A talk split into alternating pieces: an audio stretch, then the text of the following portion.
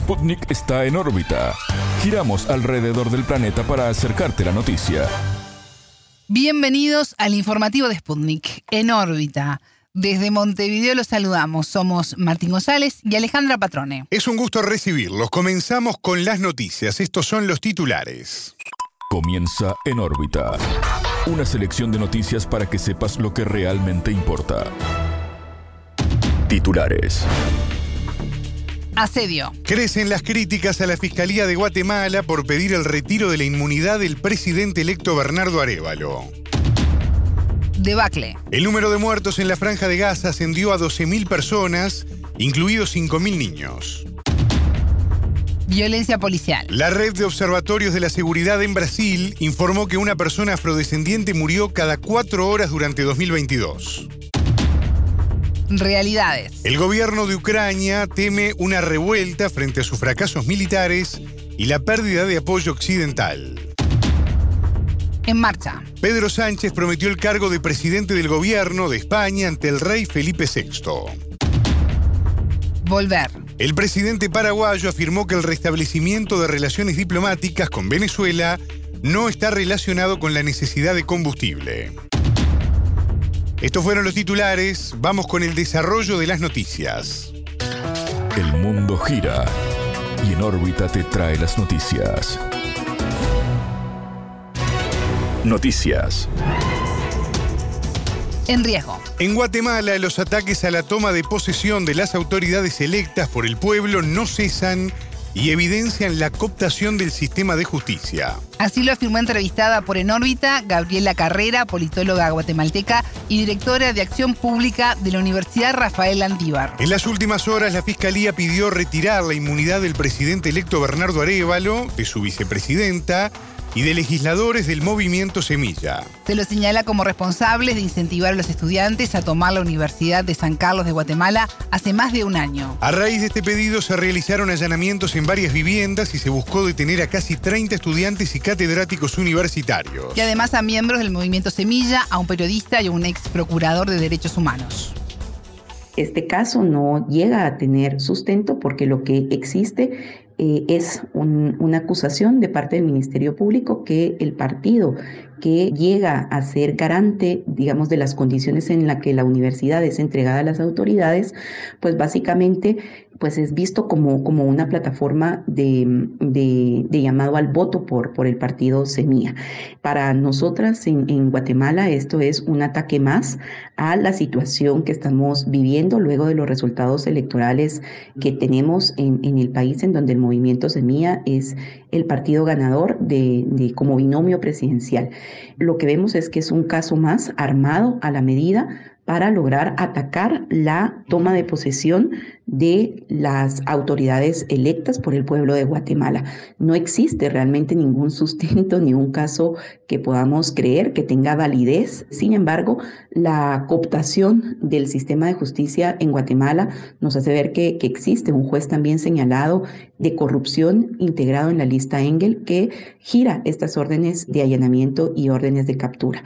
El mensaje es claro, el mensaje es vamos a seguir atacando al binomio electo por el pueblo guatemalteco.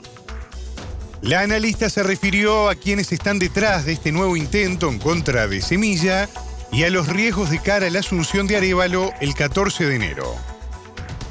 Para responder quiénes están detrás de, de este nuevo ataque, eh, toca ver desde dónde nace esta estrategia de allanamiento y de captura y eso pues nos hace voltear la mirada a un ministerio público que desde ya hace varios meses ha venido eh, pues encontrando formas eh, encubiertas legalmente para lograr impedir que el resultado electoral pueda eh, tener concreción en la toma de posición del 14 de enero. Y ahí es importante recalcar que no solo es hacia el binomio electoral, sino también hacia diputados que han sido pues eh, claramente de oposición al régimen de corrupción, es una alianza que es eh, una alianza amplia entre varios partidos políticos que han hecho gobierno, que han hecho mm, bancada en el legislativo y que definitivamente pues han venido siendo actores claves en, en, la corrupción. El riesgo, si estamos en riesgo en relación a la transición el día de hoy, muchos analistas creemos que de hecho lo estamos, eh, que, que hasta el 14 de enero se cumple una primera etapa de seguridad para el gobierno, pero eso no puede garantizar eh, los ataques menguen, sino más bien estos van a estar vinculados hasta la gestión eh, actual de la fiscal general en, en Guatemala. En respuesta a las acciones de la Fiscalía, el portavoz del Departamento de Estado de Estados Unidos, Matthew Miller, anunció que 11 guatemaltecos serán sancionados. Washington rechaza los continuos y descarados intentos de socavar la transición pacífica del poder en Guatemala indicó el funcionario. Y a su vez condenó las redadas y detenciones por motivos políticos contra miembros del movimiento Semilla. La Organización de los Estados Americanos, la OEA, también cuestionó la acción liderada por la fiscal general Consuelo Porras. El secretario general Luis Almagro emitió un comunicado donde afirma que la iniciativa viola la Carta Democrática de la institución. Carrera se refirió a la posición de Estados Unidos sobre el país centroamericano y la atención que esto suscita ante la comunidad internacional. Frente a las declaraciones del el portavoz del Departamento de Estado de Estados Unidos, eh, pues vemos de nuevo un, una posición clara eh, frente a la defensa de la institucionalidad democrática guatemalteca, una posición y una postura que se ha venido manteniendo desde el inicio del proceso electoral en febrero de, este año y que ha venido siendo sistemática. El rol que está jugando Estados Unidos es pues importante de cara a, a, sobre todo a defender la democracia y la voluntad popular del pueblo guatemalteco. Esta es una postura que independientemente de varios papeles, porque el papel de Estados Unidos en, en, el país es un papel que no solo tiene que ver con la institucionalidad democrática, sino con otros temas que muchas veces son regionales, como la migración, por ejemplo, o, el narcotráfico, y además una, una serie de, de, apoyos de cooperación internacional. Sin embargo, sí vemos importante que, que la comunidad internacional, y en este caso eh, Estados Unidos, que, que, es tal vez uno de los de los de las contrapartes económicas más importantes para el país, eh, sea claro en la postura de la defensa de, de, la democracia. Así que creo que también desde el plano internacional, no solo Estados Unidos, sino también la Organización de Estados Americanos y otros actores de la comunidad internacional han venido enfatizando en la necesidad de que se respete el voto y la voluntad popular guatemalteca. Escuchábamos a Gabriela Carrera, politóloga guatemalteca y directora de Acción Pública de la Universidad Rafael Landívar. Debacle. El número de muertos en la franja de Gaza ascendió a 12.000 personas, incluidos 5.000 niños, según informaron las autoridades del enclave palestino. Las fuerzas de defensa de Israel rodearon la ciudad y controlan la parte oeste en su avance contra el movimiento Hamas. Estamos por desmantelar el sistema militar en el norte, continuaremos en otras zonas, dijo el jefe del Estado Mayor israelí, Herzi Halevi. Los comandantes de Hamas deben ser eliminados sistemáticamente y su infraestructura destruida, agregó. En tanto, Naciones Unidas advirtió sobre la posibilidad inmediata de hambruna en Gaza. El organismo aseguró que solo estaba ingresando el 10% de los alimentos requeridos por la población a diario. La deshidratación y la desnutrición aumentan mientras casi la totalidad de los 2,3 millones de habitantes de la franja requieren alimentos con urgencia. Por falta de energía y combustible, las comunicaciones siguen interrumpidas por segundo día consecutivo este viernes 17. Por otra parte, continúa el asedio de las tropas israelíes al hospital Al-Shifa, ya que según Israel, allí opera un control de mando de Hamas. El ejército publicó videos del hallazgo de un túnel y un vehículo con armas en el complejo de salud. El director del hospital, Muhammad Abu Salmilla, confirmó la muerte de todos los pacientes del área de cuidados intensivos a raíz de la agresión. Violento. En Brasil el odio racial persiste y se refleja en la acción del brazo armado del Estado contra la población afrodescendiente. Así lo afirmó en órbita André Rodríguez, politólogo y coordinador del Laboratorio de Estudios sobre Política y Violencia de la Universidad de Fluminense. Cada cuatro horas una persona afrodescendiente murió en Brasil durante 2022 como consecuencia de intervenciones policiales. El dato surge de la red de ONGs especializadas en seguridad pública, conocida como Red de Observatorios de la Seguridad. De acuerdo con el informe, el 87% de las muertes a manos de la policía el año pasado fueron de personas afrodescendientes. Estos datos eh, muestran muy contundentemente que el Estado brasileño, los gobiernos estaduales, a través de sus manos armadas, de, sus policías, ejercen sistemáticamente una violencia contra personas afrodescendentes, que es una violencia que es una expresión del odio racial que aún es muy presente en Brasil eh, como un producto de, nuestro, de nuestra historia de esclavitud. Eh, esto no es un, problema plenamente eh, superado en la historia brasileña. La acción violenta del Estado tiene un rasgo que es racial, que es racista. Esto es mm, eh, ampliamente conocido por, por, las personas que viven en periferias de favelas brasileñas. Y los, datos, los datos oficiales solamente traducen una realidad que nosotros ya, ya la conocemos bien. Para el especialista, el flagelo de la violencia policial es una herramienta del poder de la élite de la élite económica con el fin de sostener una sociedad desigual. Rodríguez agregó que detrás de estos crímenes se esconde una clara racionalidad sostenida por el racismo y disfrazada de brutalidad. La violencia policial en Brasil es un instrumento, una herramienta del poder de nuestras élites económicas blancas, históricamente productoras de una sociedad profundamente desigual y profundamente marcada por los odios raciales, por el racismo.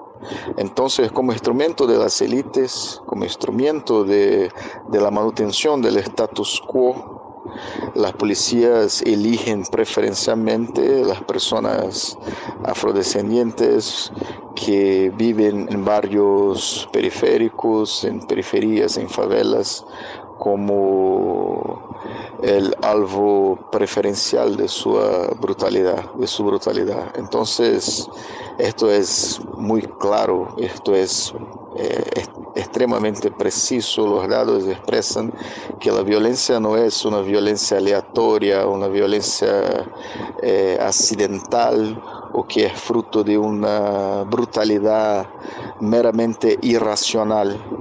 Hay una racionalidad, hay una, una racionalidad profundamente racista, profundamente eh, mantenedora de un status quo del control económico y político de las élites blancas brasileñas.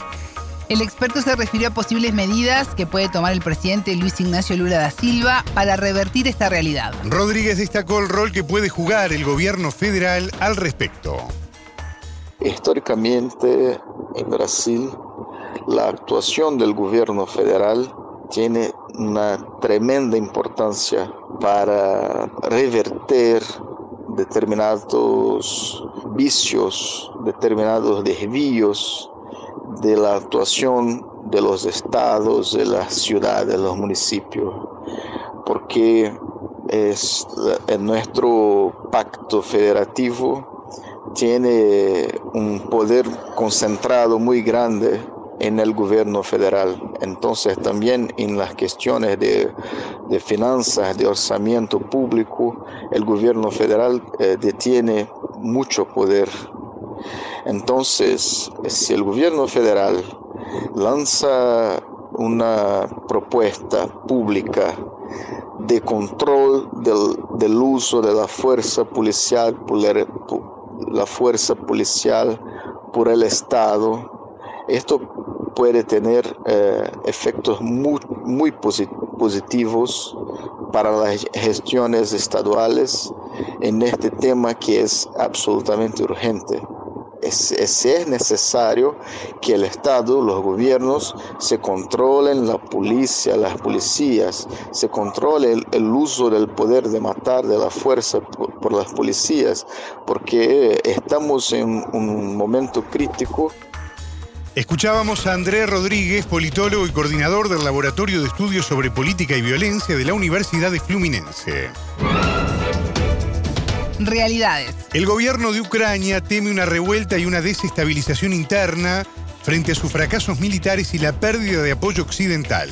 Nuestros servicios de inteligencia tienen esa información, que asimismo procede de nuestros socios, dijo el presidente Volodymyr Zelensky, citado por el medio Bloomberg. El mandatario se refería a un posible nuevo Maidán, es decir, un tercer golpe de Estado consecutivo, después de los acontecimientos de 2004 y 2014. A finales de octubre, el medio británico The Sunday Times informó acerca de los desacuerdos en el Ejecutivo de Kiev. En particular sobre las diferencias entre Zelensky y el jefe de las Fuerzas Armadas, Valery Saluzny. Según otro diario británico, The Telegraph, estos roces revelan que el poder político del mandatario puede estar empezando a resquebrajarse. A su vez, el ex agente de la CIA y ex funcionario del Departamento de Estado, Larry Johnson, advirtió que Estados Unidos parece buscar a otra persona para ocupar el lugar de Zelensky. Según Johnson, Occidente podría preparar un golpe militar contra el mandatario, quien rechaza realizar elecciones en 2024. El medio estadounidense The Wall Street Journal se refirió este jueves 16 sobre la posición de Ucrania en su conflicto con Rusia.